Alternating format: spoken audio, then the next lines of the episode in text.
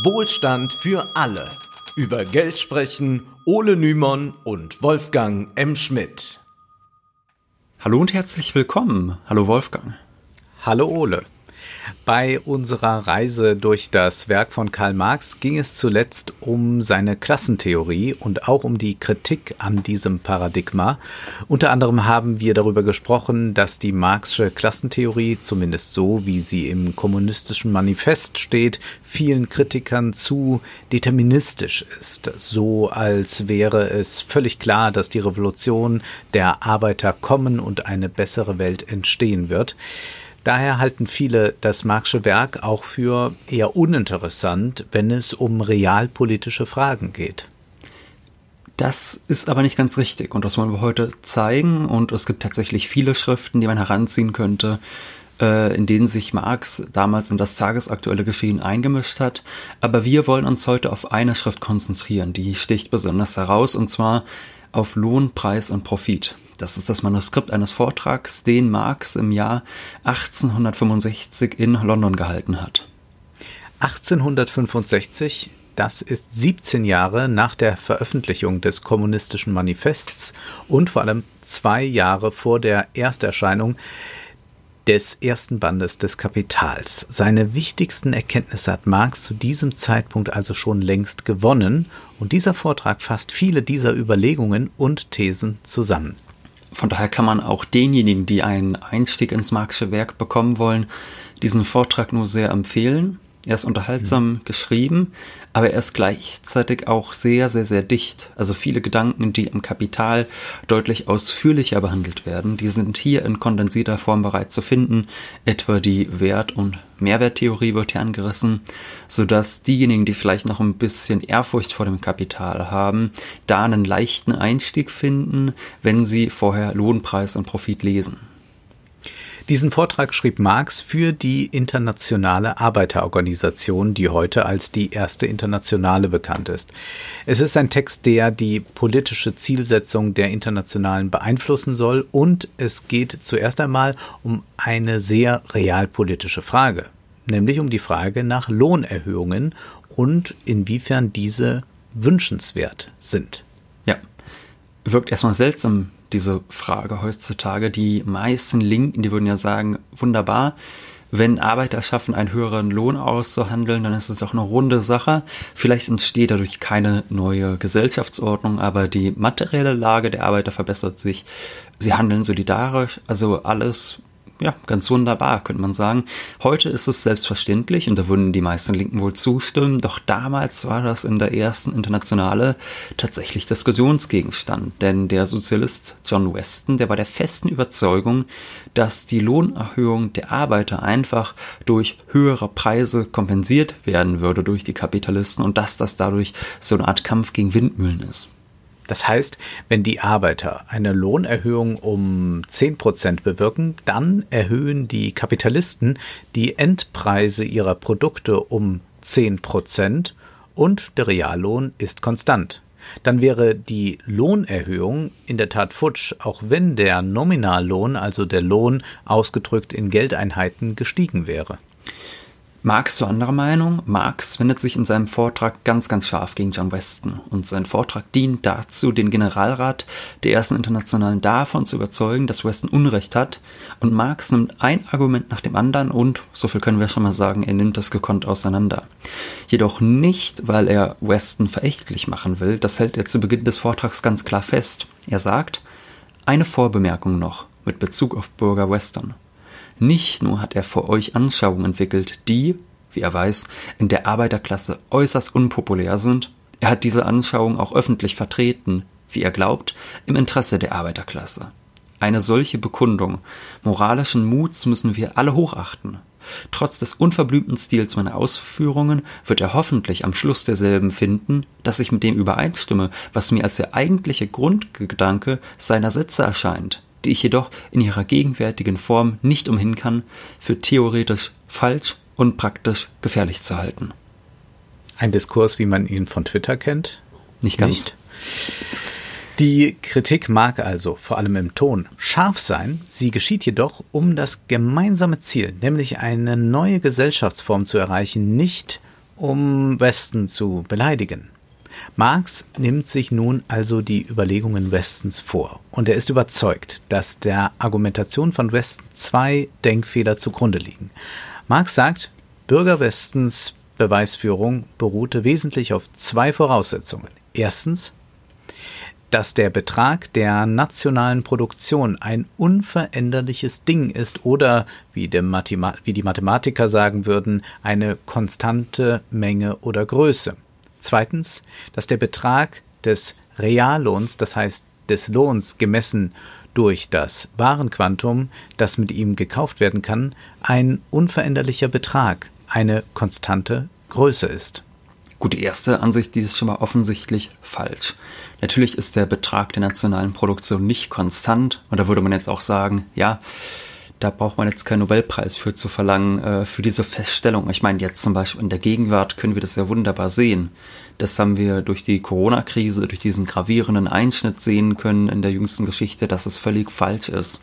Da liegen ein paar Wochen aufgrund des Virus, da liegt die Produktion komplett brach. Und jetzt, auch wenn langsam das Wirtschaftsleben wieder anläuft, seit einigen Monaten, ist es ja immer noch so, dass viele Branchen nicht wie vorher laufen, äh, dass vielleicht viele Bürger auch keine Großanschaffung machen wollen, dass weniger gereist wird und die Tourismusbranche äh, brach liegt und so weiter und so fort. Das bedeutet also, die nationale Produktion ist offensichtlich nicht konstant. Jetzt zum Beispiel sehen wir gerade, dass sie äh, radikal auch sinken kann. Also wenn man sich in ein paar Jahren den Zeitstrahl ansehen wird und da, da sehen wird, wie die Wachstumsquoten in den jeweiligen äh, Jahren sind, da wird im Jahr 2020 ein großer Einschnitt sein und was die Folgejahre bringen, ja, werden wir erstmal sehen. Auf jeden Fall stellt Marx fest, dass diese erste Grundannahme, so nach dem, was wir jetzt gerade so durch unser Alltagswissen äh, hergestellt haben, äh, dass die falsch ist und dass die nationale Produktion von Jahr zu Jahr und von Tag zu Tag unterschiedlich ist. Er sagt, sie ist keine Konstante, sondern eine variable Größe. Und ganz abgesehen von den Veränderungen des Bevölkerungsstandes kann das nicht anders sein, wegen des fortwährenden Wechsels in der Akkumulation des Kapitals und der Produktivkraft der Arbeit. Das heißt also, dass das Wachstum des gesellschaftlichen Arbeitsproduktes bestimmt ist durch das Bevölkerungswachstum, durch die Ansammlung von Kapital und durch den technischen Fortschritt. Die erste Grundannahme von Westen hält Marx daher für falsch. Und wie wir heute wissen, hatte Marx da völlig recht. Marx geht nun aber weiter. Er tut nun so, als wäre Westens falsche Grundannahme, also dass die nationale Produktion konstant ist, richtig und belegt, dass selbst unter dieser Annahme die zweite Grundannahme Westens genauso falsch ist wie die erste. Ja, die zweite Grundannahme Westens, die war ja, dass der Reallohn immer konstant ist. Das heißt, wenn eine Lohnerhöhung stattfindet, wird sie einfach durch steigende Preise kompensiert und deshalb ist er überzeugt, dass Lohnerhöhungen ins Leere laufen. Marx widerspricht jedoch. Er sagt, gesetzt aber der Betrag der nationalen Produktion sei konstant statt variabel. Selbst dann bliebe, was unser Freund Weston für einen Vernunftschluss hält, eine bloße Behauptung. Habe ich eine gegebene Zahl, sage 8, so hindern die absoluten Grenzen dieser Zahl ihre Bestandteile keineswegs, ihre relativen Grenzen zu ändern.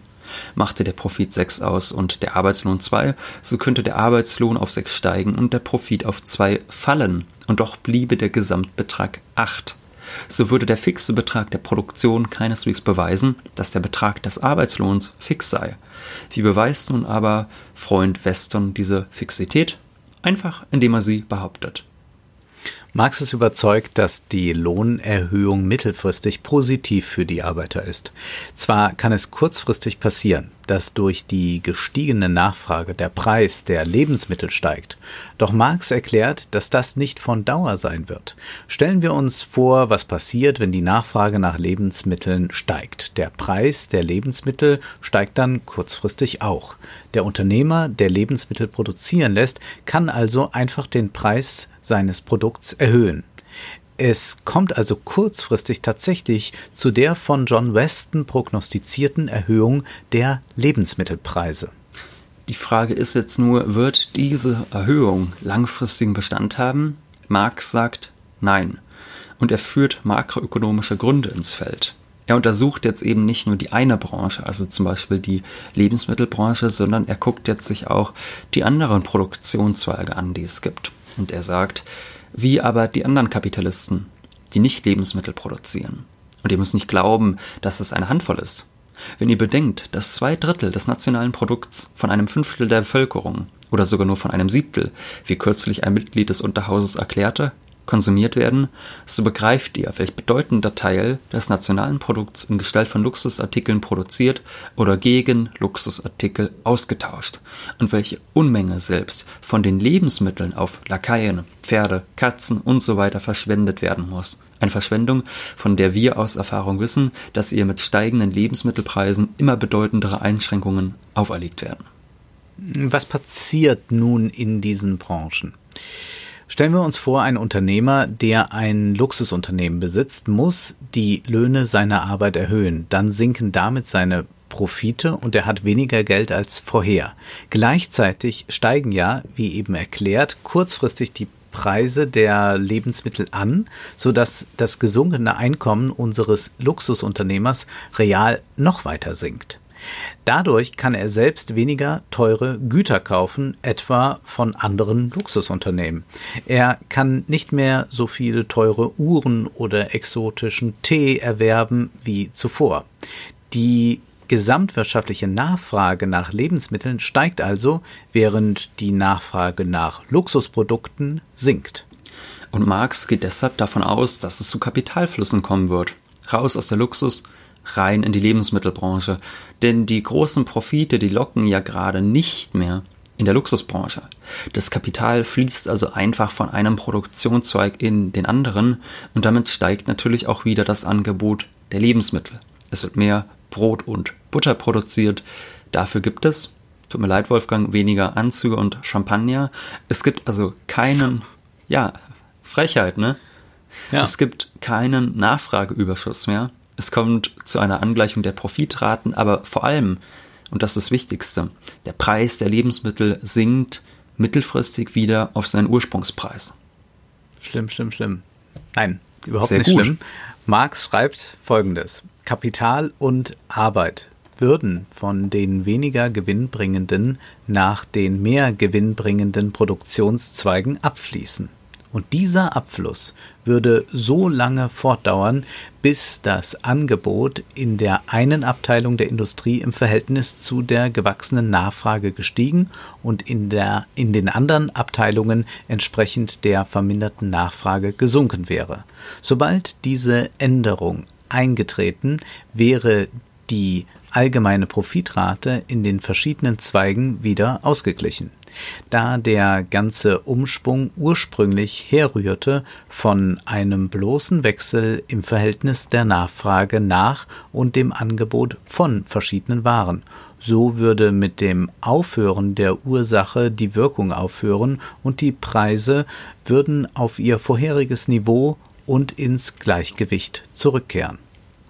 Ja, da sind wir eigentlich schon fast äh, könnte man sagen, in der modernen neoklassischen VWL angekommen, die auch immer von langfristigen Gleichgewichtszuständen ausgeht. Tatsächlich ist es sogar ziemlich genau das, was so in modernen VWL-Studiengängen erklärt wird. Ja, die Nachfrage steigt über das Angebot, steigt der Preis, das lockt mehr Kapital an, weil jetzt quasi äh, der, meinetwegen, also die Lebensmittelbranche zum Beispiel als besonders gewinnbringend gilt. Das bedeutet, dass mehr produziert wird, aber wenn jetzt mehr produziert wird, dann bedeutet das natürlich auch, dass der Preis wieder mittelfristig sinkt und dass das alte Gleichgewicht wiederhergestellt ist.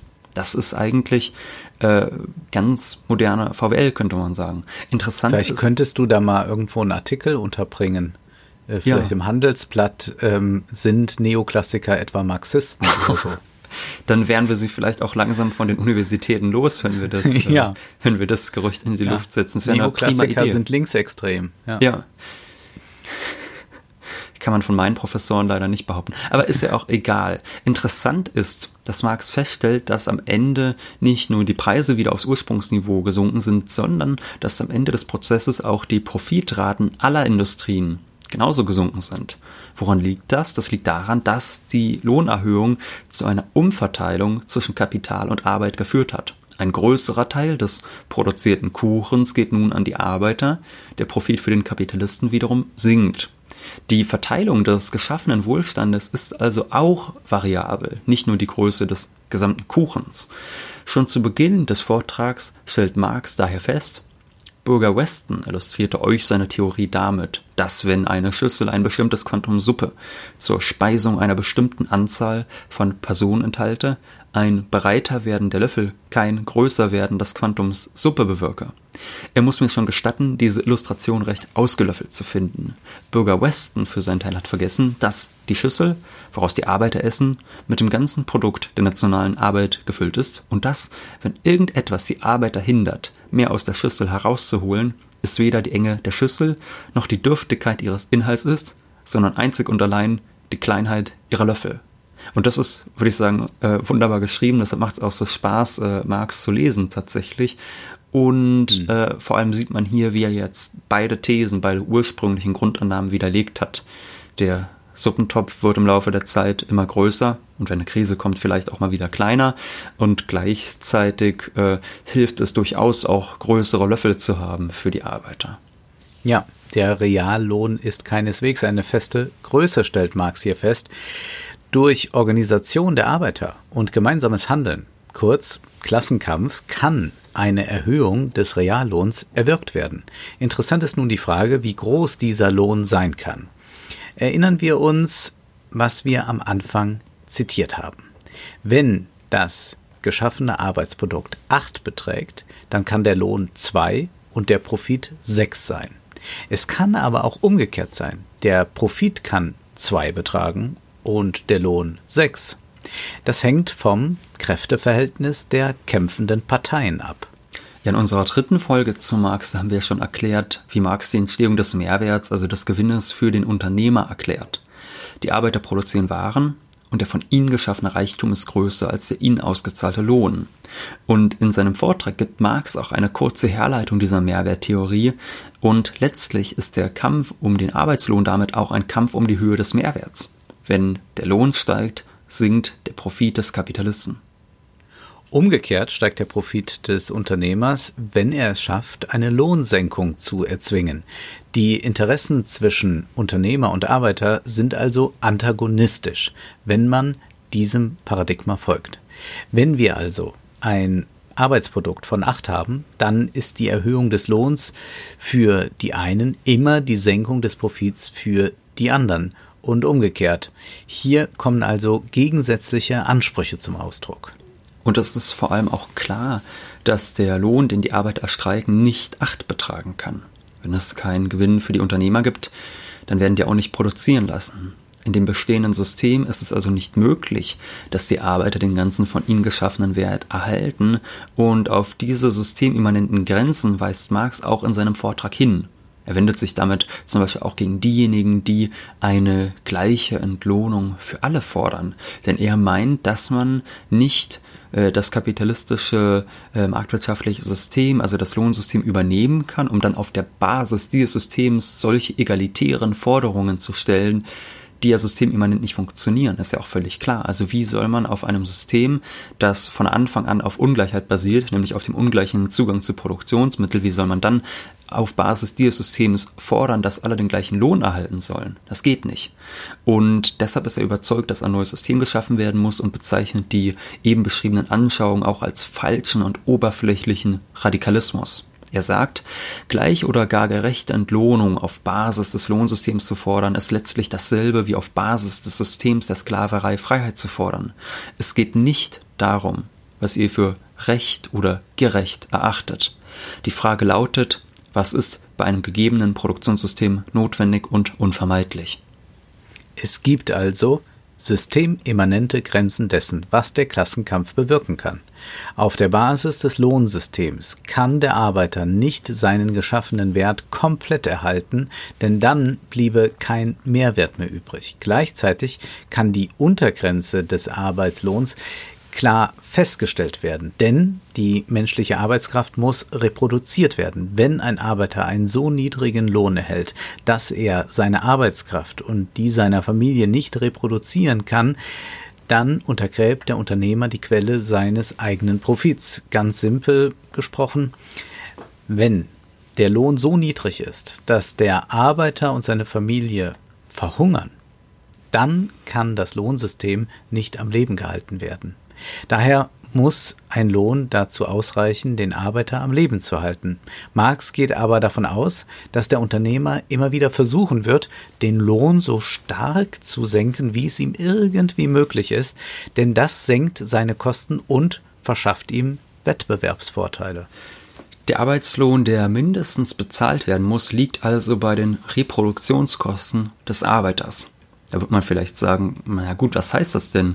Also zum Beispiel, wer in Deutschland einen Lohn erhält, der bekommt meistens, natürlich nicht in allen Berufen, aber doch in den meisten mehr Geld, als er braucht, um das nackte Überleben zu sichern. Wohingegen ja in anderen Ländern eine deutlich brutalere Form der Ausbeutung existiert, wo viele Menschen Hungerlöhne bekommen. Wie erklärt Marx nun so ein unterschiedliches Lohnniveau? Nun, er schreibt, der Wert der Arbeitskraft wird aus zwei Elementen gebildet, einem rein physischen und einem historischen oder gesellschaftlichen Element. Das bedeutet, einerseits gibt es eine physische Untergrenze. Der Lohn kann längerfristig nicht unter den Reproduktionswert der Arbeitskraft fallen. Der Lohn muss zum Leben reichen. Aber es gibt noch eine weitere Bestimmungsgröße, das historische Element, das Marx anspricht, das durch einen traditionellen Lebensstandard bestimmt ist, wie er schreibt. Das kann etwa bedeuten, dass die Arbeiter in feudalen Zeiten einen bestimmten Lebensstandard gewohnt waren, den sie auch im Lohnsystem nicht einfach aufgeben wollten. Und vor allem ist dieses moralische Element, wie Marx es später im Kapital nennt, auch durch die Kampfbereitschaft der Arbeiter bestimmt. Also mit wie viel gibt man sich eigentlich zufrieden? Das ist diese Frage. Das taucht ja immer wieder in äh, Debatten dann auf, nicht nur wenn es um Löhne geht, ähm, sondern auch wenn es um Hartz IV geht oder so. Das ist immer die Sache, äh, ja, wie viel braucht ein Mensch zum Leben? Und dann gibt's ja auch eben diese lächerlichen Armutsvergleiche, dass man sagt, ja, aber im Kongo sieht die Welt ja viel schlimmer noch aus. Ähm, und das ist auch äh, eigentlich so eine äh, sehr gute Ermutigung, wenn man das äh, so von Marx dann nochmal liest, ähm, einfach auch einzufordern, dass einem das zusteht. Also wie man jetzt jetzt auch nicht mehr sagen würde, na, ein Fernseher ist ja reiner Luxus, ja, sondern äh, das akzeptieren wir, dass das dazugehört. Genauso äh, kann man dann auch sagen, ein Smartphone auch und so weiter. Es also ist ja, glaube ich, auch ganz interessant. Sehr, sehr wenn man das jetzt als so ein historisches oder soziales Element bezeichnet, wie Marx es tut, dann also versteht man das ja auch im internationalen Vergleich sehr gut. Also weil ja. man dann zum Beispiel sieht, dass in verschiedenen Ländern, in denen es unterschiedliche politische Kultur gibt, in denen es unterschiedliche Geschichte gibt, zum Beispiel auch die äh, Dramatik bestimmter Ausschreitungen einfach unterschiedlich ist. Also in Frankreich ja. beispielsweise äh, hat man ja gesehen, die Gelbwesten-Proteste, in was für eine Radikalität die teilweise geführt worden sind. Das ist in Deutschland eigentlich undenkbar. Also dass wirklich eine so große Bewegung entsteht. Da gibt's vielleicht mal jetzt äh, hier und da mal ein paar bunte Bilder vor dem Reichstag, aber das ist ja überhaupt gar nicht vergleichbar mit der Gelbwestenbewegung in Frankreich. Nee, das ist äh, auch und auch ähm, nicht annähernd so emanzipatorisch, muss man ja, vielleicht noch relativierend sagen. ökonomischer äh, ökonomischen Wissens, ne? Also das ist ja eigentlich das Interessante, ähm, wie ökonomisch dumm auch ähm, diese Proteste sind. Aber tatsächlich gibt's andere äh, Streik- und äh, Protesttraditionen. Und Marx appelliert ja da an die Kampfbereitschaft der Arbeiter. Wenn die Arbeiter es schaffen, ihre Interessen geschlossen zu vertreten, dann kann ihr Lohn nicht so einfach heruntergedrückt werden. Ja, und für diese Aufgabe, das Marx sich eben sicher, da können Gewerkschaften ein guter Anlaufpunkt sein. Da können die Arbeiter sich sammeln, gemeinsam Lohnerhöhungen erkämpfen und gleichzeitig stellt er auch fest, dass diese Lohnerhöhungen nicht einfach ein Luxus sind. Also da geht es jetzt nicht darum, dass sich die Arbeiter auf einmal dicke Kaviardosen leisten können oder ein, weiß nicht, Porsche mit Flügeltüren oder so, sondern eigentlich geht es auch da letztlich ums Überleben. Denn im Aufschwung können die Arbeiter einen höheren Lohn einfordern in der Boomphase. Äh, in der Krise jedoch ist natürlich die Gegen seitige Tendenz zu beobachten. Also dass der Kapitalist den Lohn wieder versucht nach unten zu drücken. Um also langfristig die Reproduktion der wahren Arbeitskraft zu sichern, ist es eigentlich schon zwingend notwendig, für Lohnerhöhungen zu kämpfen. Und deshalb widerspricht Marx auch John Weston so scharf, der gegen den Kampf für Lohnerhöhungen ist und bezeichnet seine Überzeugung als theoretisch falsch und praktisch gefährlich. Gleichzeitig geht es Marx natürlich nicht nur um verbesserte Lohnarbeit.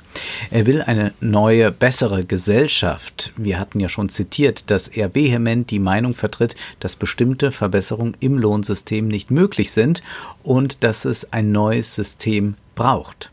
Daher, sagt er, anstelle des konservativen Mottos ein gerechter Taglohn für ein gerechtes Tagwerk sollte die Arbeiterklasse auf ihr Banner die revolutionäre Losung schreiben Nieder mit dem Lohnsystem.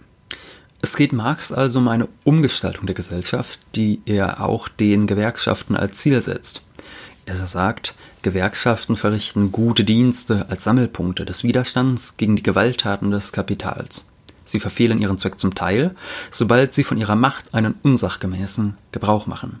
Sie verfehlen ihren Zweck gänzlich, sobald sie sich darauf beschränken, einen Kleinkrieg gegen die Wirkungen des bestehenden Systems zu führen, anstatt gleichzeitig zu versuchen, es zu ändern, anstatt ihre organisierten Kräfte als einen Hebel zur endgültigen Befreiung der Arbeiterklasse zu gebrauchen, das heißt zur endgültigen Abschaffung des Lohnsystems. Diese revolutionäre Losung, so viel wissen wir heute, wurde von den Gewerkschaften nicht in die Tat umgesetzt. Doch über die Gewerkschaften und welche Rolle sie heute noch spielen, wollen wir ein anderes Mal sprechen. Für heute bleibt es uns erst einmal übrig, nochmal auf die genutzte Literatur zu verweisen, denn der Marxische Vortrag Lohn, Preis und Profit ist nicht nur online kostenlos verfügbar, es gibt ihn auch für alle, die das gedruckte Buch bevorzugen, in einer sehr günstigen Ausgabe im Reklam Verlag, die letztes Jahr erschienen ist. Nun ist aber erst einmal Schluss für heute, denn Zeit ist Geld. Prosit. Das war Wohlstand für alle. Ihr könnt uns finanziell unterstützen über paypal.me-ole und Wolfgang oder über die in der Beschreibung angegebene Bankverbindung. Herzlichen Dank.